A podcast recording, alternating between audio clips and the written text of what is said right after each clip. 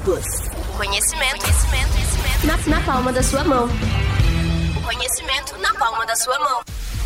Que acompanhava o relator. Advém da justiça laboral. Que julga improcedentes. Plenário do Supremo Tribunal Federal. Começa agora o NPJ News.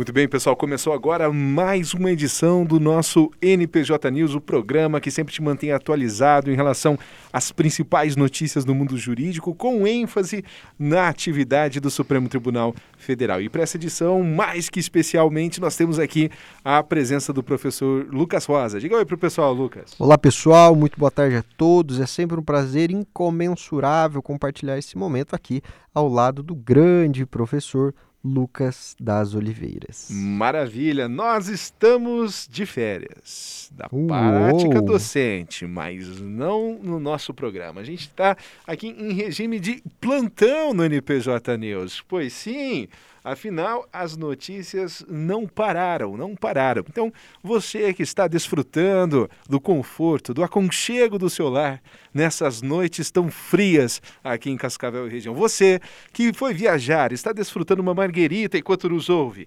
Você que está pagando as suas promessas de ano novo e retomando as atividades físicas agora que sobra tempo livre. Você que está colocando alguma coisa em dia na sua vida. Enquanto isso, nos escuta, nós temos mais três informações do mundo jurídico, três notícias do STF para ajudar nesse processo de libertação aqui daquelas rotinas durante, de, durante o semestre, né, dessas últimas semanas de prova. Pessoal, então nós começamos aqui com a primeira das notícias que diz o seguinte: a associação pede que o Supremo declare estado de coisas inconstitucional na política de saúde do país. Estado de coisas inconstitucional. Nome, nome feio, né, professor? Vamos, vamos dizer aqui, ó, ó, entre nós só. O nome é bem atípico, professor, e nós já conversamos sobre esse assunto quando trocamos algumas ideias sobre o sistema penitenciário brasileiro. Não é a primeira vez que o Supremo utiliza o Estado, esse argumento, né, é uma manchete das notícias do Supremo Estado de Coisas Inconstitucionais.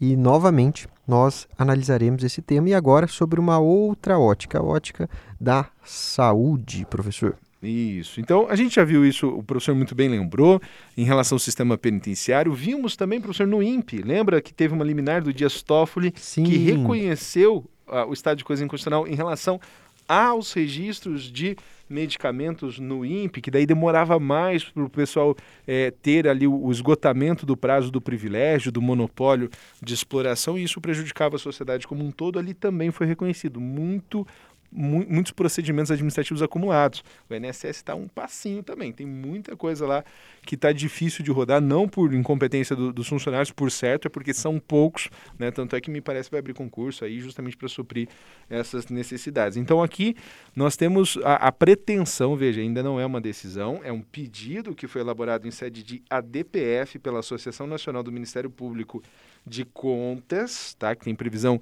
é, é, a parte lá na, na Constituição, né? salvo melhor juízo, no, no artigo 130 para essa referência. Um para mais, um para menos, né, professor? Estamos de férias, dá, dá para errar assim, um artigo por uma margem, a margem de um aí.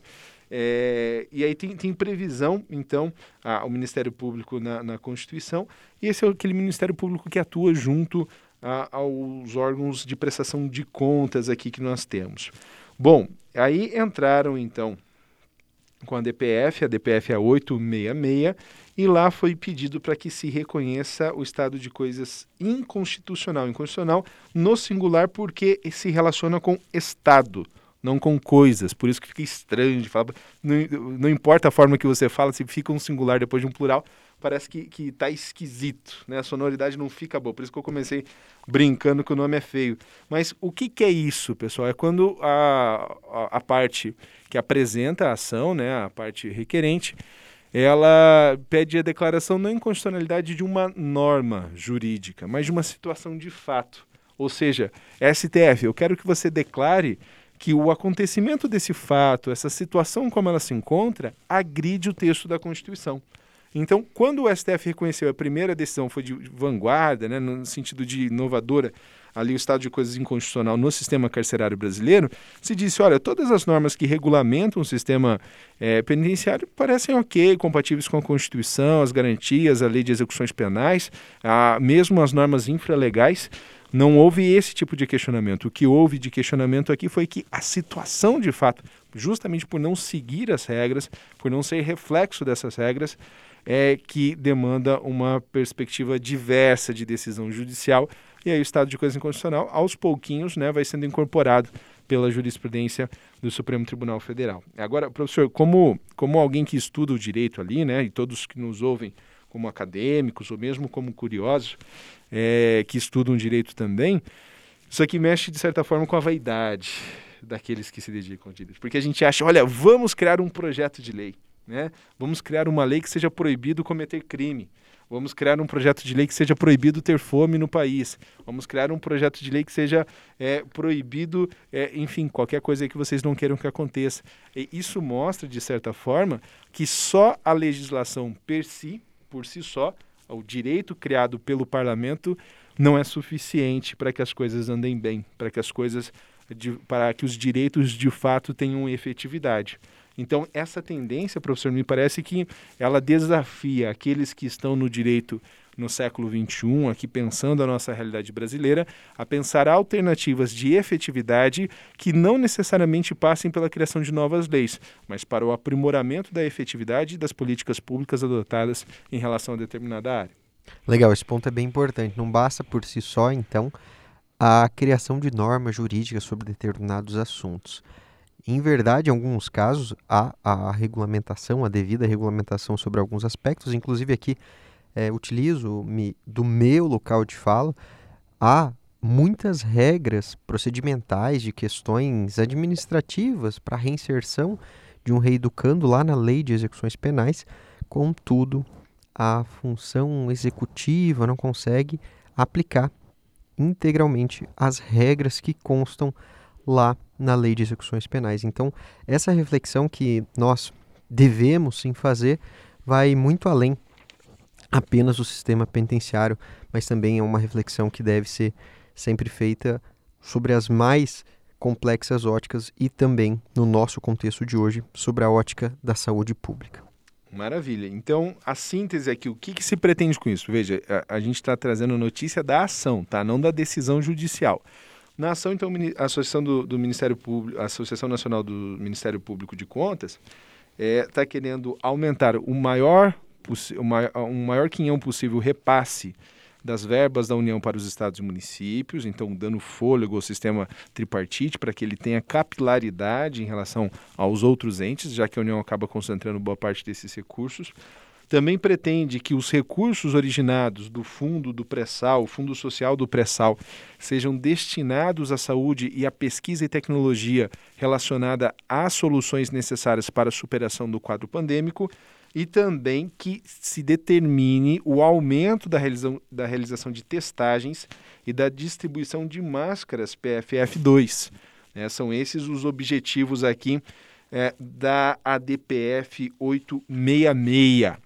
E, na sequência, nossa segunda pauta chama atenção por vários aspectos. Qual é a notícia que a gente vai lidar aqui em segundo lugar, professor?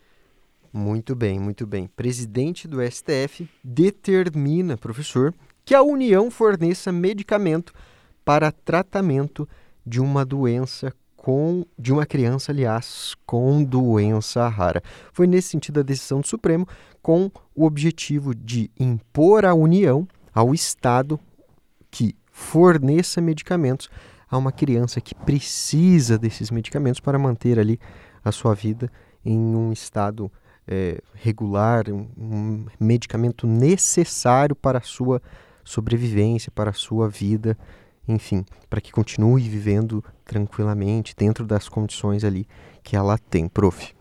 Maravilha. Então, aqui o que, que aconteceu? Uma decisão monocrática da, do presidente do tribunal, ministro Luiz Fux, ele reconsiderou, reconsiderou. Olha, tem algumas coisas que a gente fala que nunca viu na vida, mas vez ou outra aparecem, vez ou outra aparece. E falta, sei lá, um, um, unicórnio. Mas pedido de reconsideração que teve êxito já não me falta mais nessa curta carreira de advogado, por enquanto.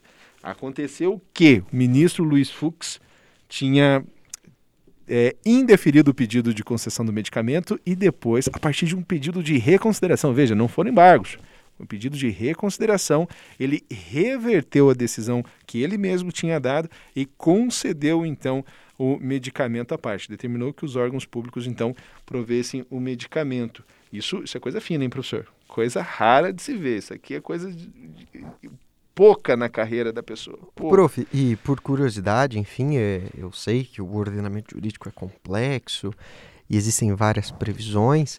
E existe fundamento legal, uma dúvida que eu tenho, para eu formular, por exemplo, em um processo pedido de reconsideração? Não. não. A resposta para isso é não. A gente não recomenda que isso seja feito em casa. Né? Pedido de reconsideração ele não suspende prazo recursal, ele não interrompe contagem alguma. É uma petição avulsa, né? que eventualmente pode até ser ignorada e que às vezes é ouvida, mas assim não tem obrigação nenhuma de dar certo isso. Prof, só para eu sei que é uma pergunta é, que não faz tanto, não tá, não tem conexão direta ao assunto aqui, mas eu estava pensando, e se, e se utilizar o pedido de reconsideração em uma petição que foi formulada com direito constitucional de petição? O, o juiz ele teria que analisar aquele pedido ou não? Então, com esse o pedido de o direito de petição ele vem especificamente da relação com a administração pública, né? E aí o, ele não pode ser confundido aqui necessariamente com recurso. O recurso é uma manifestação qualificada, onde você tem uma oportunidade temporal específica, diferentemente da generalidade, talvez, do pedido de petição direcionado à administração pública, que ele pode acontecer a qualquer tempo, conforme a, a necessidade, conveniência do, do, da própria pessoa, né, para não pegar necessariamente referência aqui de, de cidadão. Então, seria, seria discutível, e assim, a gente teria que questionar a, a postura do magistrado frente a esse pedido.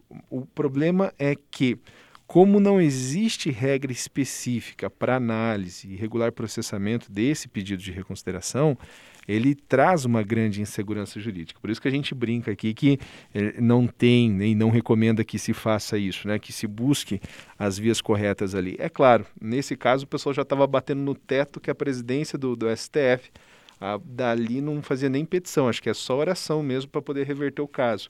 Né? Então, dentro das, das condições desse plano, sem envolver nenhuma referência metafísica, se apelou para o pedido de reconsideração e com certeza devem ter rezado para isso dar certo. Né?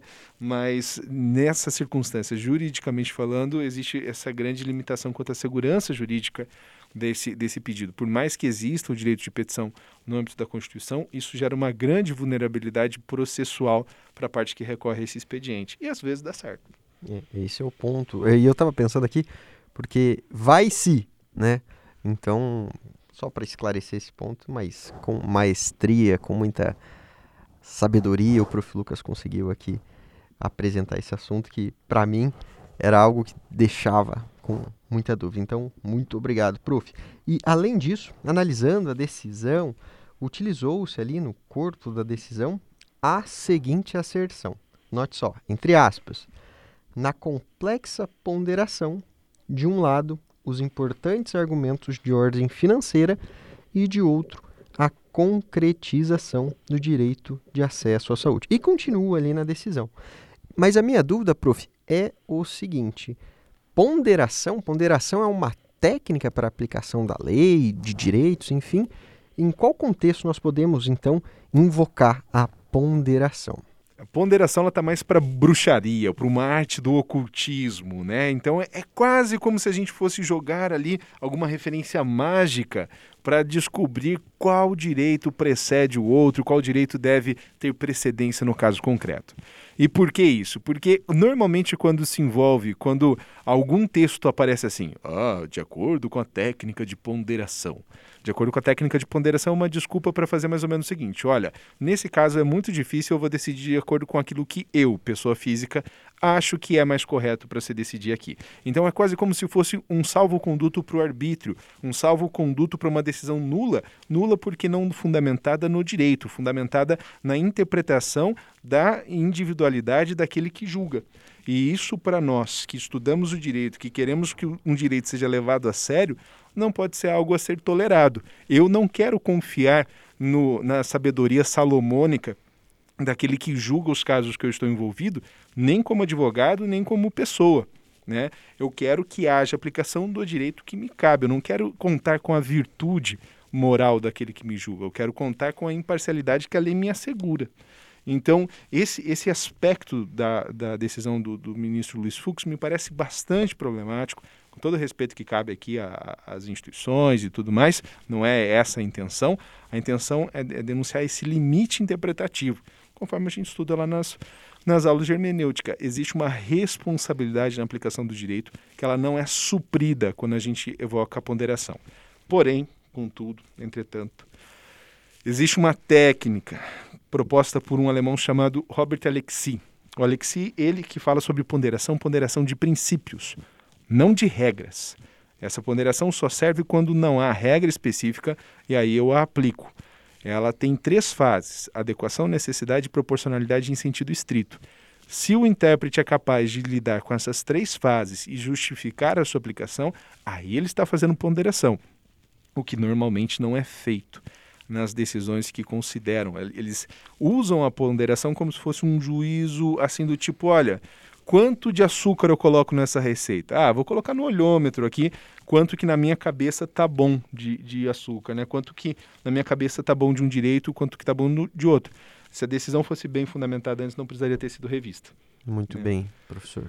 E, e aí tem mais um aspecto aqui da fundamentação dessa decisão, essa bastante prática para quem acompanha esse debate sobre direito de saúde, que é o seguinte. Né? Em sua decisão, o ministro Fux explicou que o STF, ao formular a tese tema 500 da repercussão geral, decidiu, como regra geral, que o, que o Estado não pode ser obrigado a fornecer, mediante decisão judicial, medicamentos não registrados na Anvisa. Aí vem a exceção, porque esse medicamento não está registrado na Anvisa e ainda assim foi concedido né, por meio do pedido de reconsideração.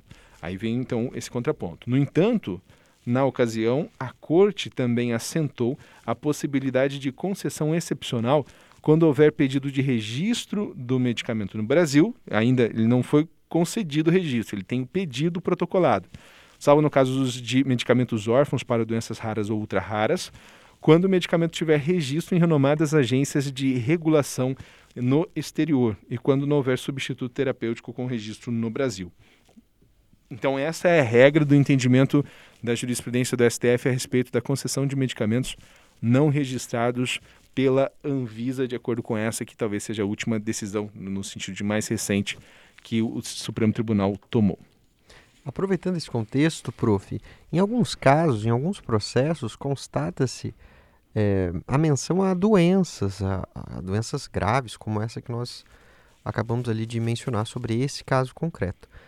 E isso me faz pensar o seguinte: os operadores do direito, enfim, eles estudam a ciência jurídica, analisam as regras, as técnicas de aplicação de lei, mas como que um processo se prova a doença de alguém, prof? Como que eu consigo provar, olha, essa pessoa tem uma doença? Porque o operador do direito, ele não detém a capacidade técnica necessária para ferir a saúde de uma pessoa. Como que nós, enquanto operadores do direito, conseguiremos reconstruir um aspecto fático, técnico no processo, mesmo com essa limitação que é íncita aos operadores do direito. A, a, limitação no sentido de, olha, o aspecto técnico da ciência jurídica, sim, esse daí os operadores do direito dominam. Mas essas questões técnicas, por exemplo, ah, uma, um cálculo de um prédio, por exemplo, ah, analisar a estrutura de um prédio, ou ainda, analisar no âmbito do direito penal lá a causa da morte de alguém, ou aqui, nesse recorte temático, definir a doença daquela pessoa. Como que se prova isso no processo judicial?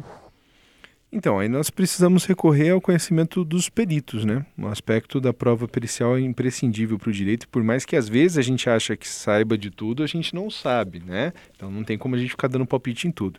Praticamente aqui essa discussão está discutindo o seguinte: o Estado é obrigado a fornecer um medicamento? Aí qual medicamento, quais circunstâncias, diante de qual diagnóstico, né, e qual prognóstico? aí já não é competência nem do ministro Fux, nem das partes envolvidas, tampouco dos entes federativos aqui. É competência da, da parte técnica, né? Isso, isso é, é exatamente os, os, limites aqui que a gente deve se ater enquanto alguém do, do direito, né? Só em determinar se no caso existe ou não obrigação ao fornecimento do medicamento. Muito bem explicado, prof. Maravilha, vamos para a saideira, professor? Bora. Então, Alexandre de Moraes, Xandinho, aprontou de novo. Ocupa as nossas manchetes. Acho que o ministro Alexandre de Moraes é o que mais apareceu nesse programa. Eu não tenho dúvida. Olha, rapaz, o que, o que esse ministro decide e a gente retransmite aqui para vocês não, não, é, não é pouca coisa, não. Alexandre de Moraes continua conduzindo, continua a saga dos processos contra Daniel Silveira.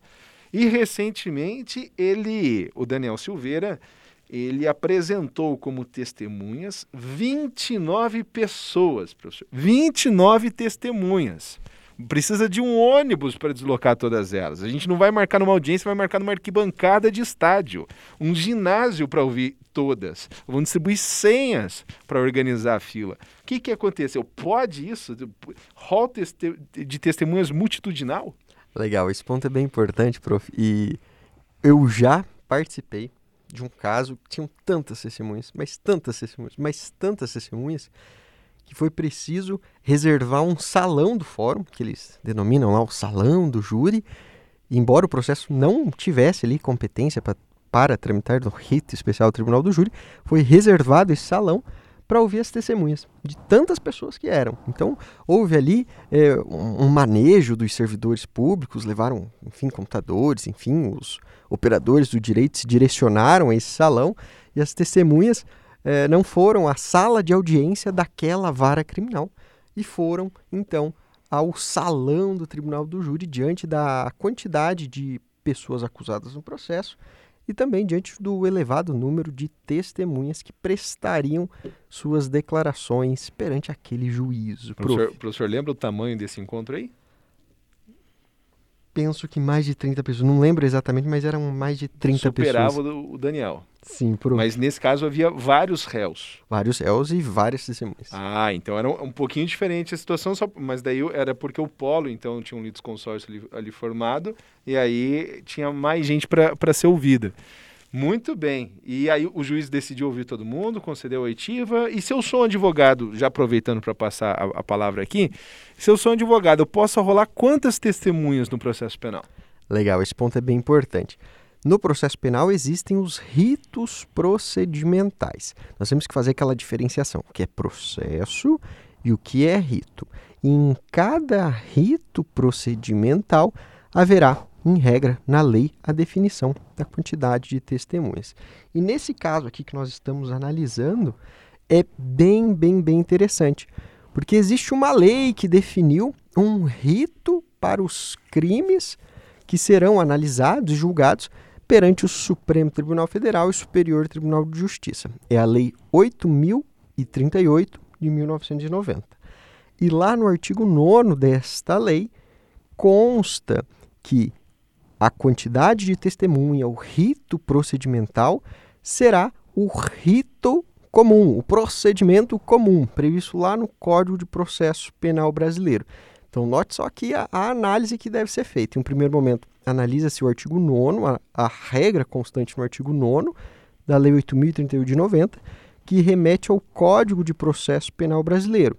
E lá no Código de Processo Penal Brasileiro, quanto ao rito comum, há no artigo 401 a quantidade de testemunhas que poderão ser indicadas por fato, professor. Notem só a redação do artigo 401, que se relaciona ao procedimento comum constante lá no Código de Processo Penal Brasileiro.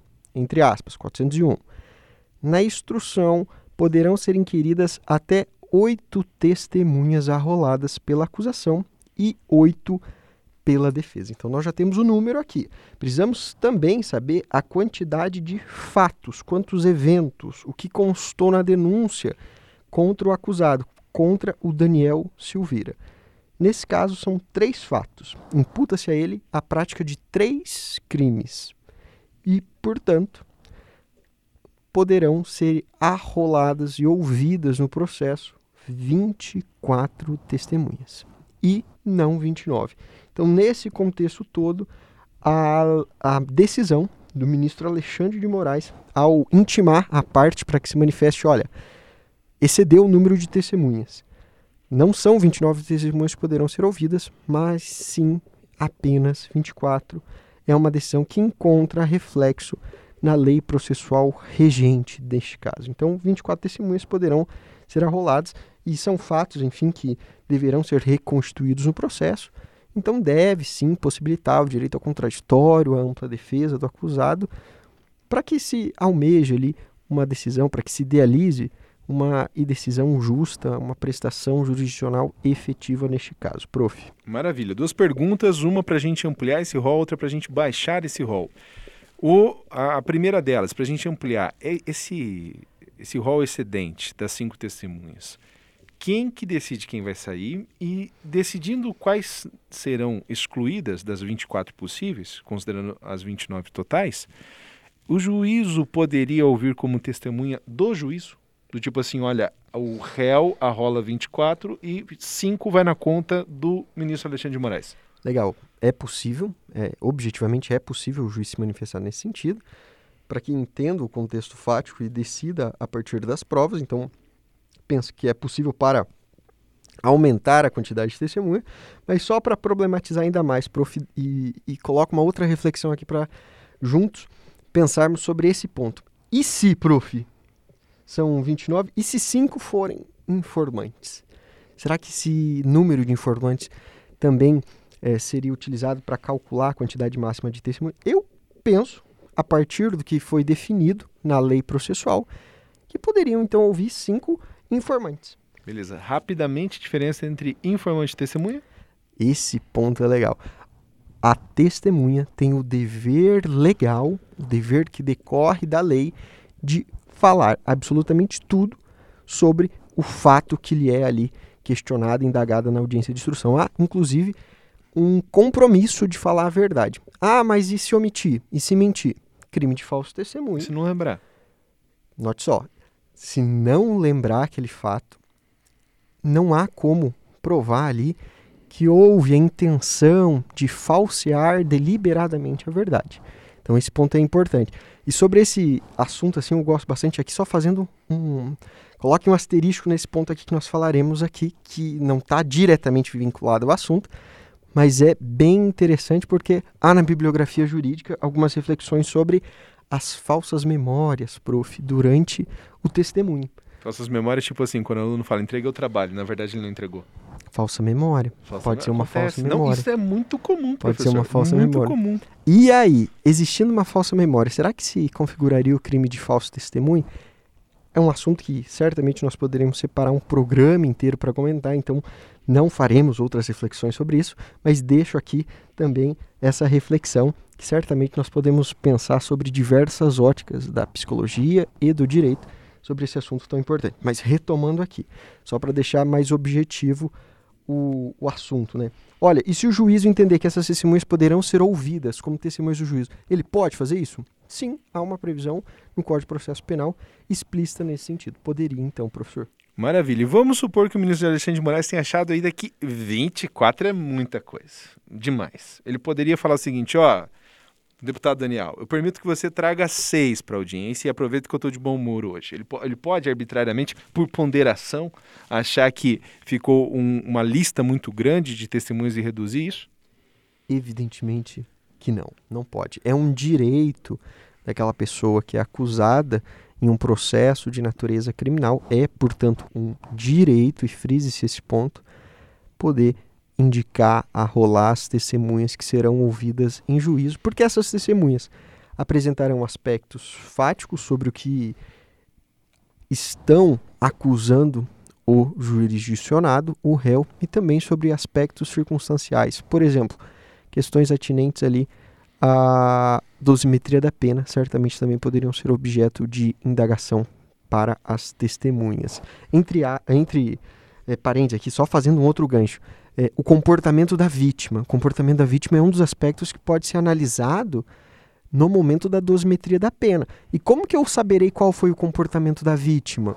A partir das provas. Então, é, é um exemplo, não estou mencionando esse caso concreto, mas é um exemplo que você, vocês, né, em breve, poderão também utilizar ali nas leads forenses, testemunhas, para fazer perguntas, para que se entenda um fato que às vezes não é o fato principal que consta ali como um fato criminoso da denúncia, mas um fato, um fato que é paralelo ao que está ali, ao, aquele fato ali que está ensejando, que ensejou então a ação penal. Então, por isso é importante que se garanta o direito à produção da prova, o direito ao contraditório, à ampla defesa, ao devido processo legal, sobretudo porque nós estamos diante de um processo penal, que ao final poderá ensejar, e esse ponto é seríssimo, poderá ensejar a segregação de um ser humano. Então é, é extremamente necessário que o Estado que detém o jus puniendi, o direito de punir, também garanta àquela pessoa, aquele ser humano submetido ao processo, o direito à defesa. É um direito, inclusive, prof, que encontra raízes na Constituição Federal Brasileira, além da previsão, então, legal, a previsão na nossa Constituição da República. Maravilha, maravilha. Então, missão cumprida, hora dos abraços, professor. Abraços a todos aqueles que estão nos acompanhando, inclusive o pessoal que vai correr no lago aí prof, e ouve o nosso podcast. Então tem Hoje vai dar para dar duas voltas. Hoje Hoje dá tranquilamente. Tem uma história engraçada que eu compartilhei com algumas pessoas que esses dias, final de semana passado, prof, domingo, fui ao lago e falei, meu, é hoje. Cheguei lá, fui correr, muito frio, prof. Voltei pro carro. Então, aos que tentaram também correr no domingo, ou, ou aqueles ainda que conseguiram, é, meus parabéns, porque eu não consegui. então, um abraço aí a todos que nos ouvem, nos apoiam, e aos acadêmicos que estão nesse momento aí de férias, professor. Então, um abraço a todos. Fiquem bem e até mais. Maravilha. Parte dos meus abraços vai para o pessoal que também está em Semana Pedagógica, lá do Centro Social Marista. Né? Eles estão fazendo os encontros e aí a gente teve a oportunidade de trocar uma ideia a respeito de direitos humanos, pensar o papel da educação nisso, nesse contexto todo. Então, deixar aqui um grande abraço, especialmente ali para o Ivan, para a Bruna, que muito bem me acolheram, bem como toda a direção e a equipe de professores. Pessoal, semana que vem a gente está de volta no mesmo canal e aí, finalmente, com a presença da Elo. A Elo está difícil, uma contratação disputadíssima no mercado, mas eu tenho confiança que fecharemos o contrato. Semana que vem ela estará uh, integrando o nosso time. Até mais, gente. Valeu! Muito bem, até mais. Tchau. Plus. Conhecimento, conhecimento, conhecimento na, na palma da sua mão.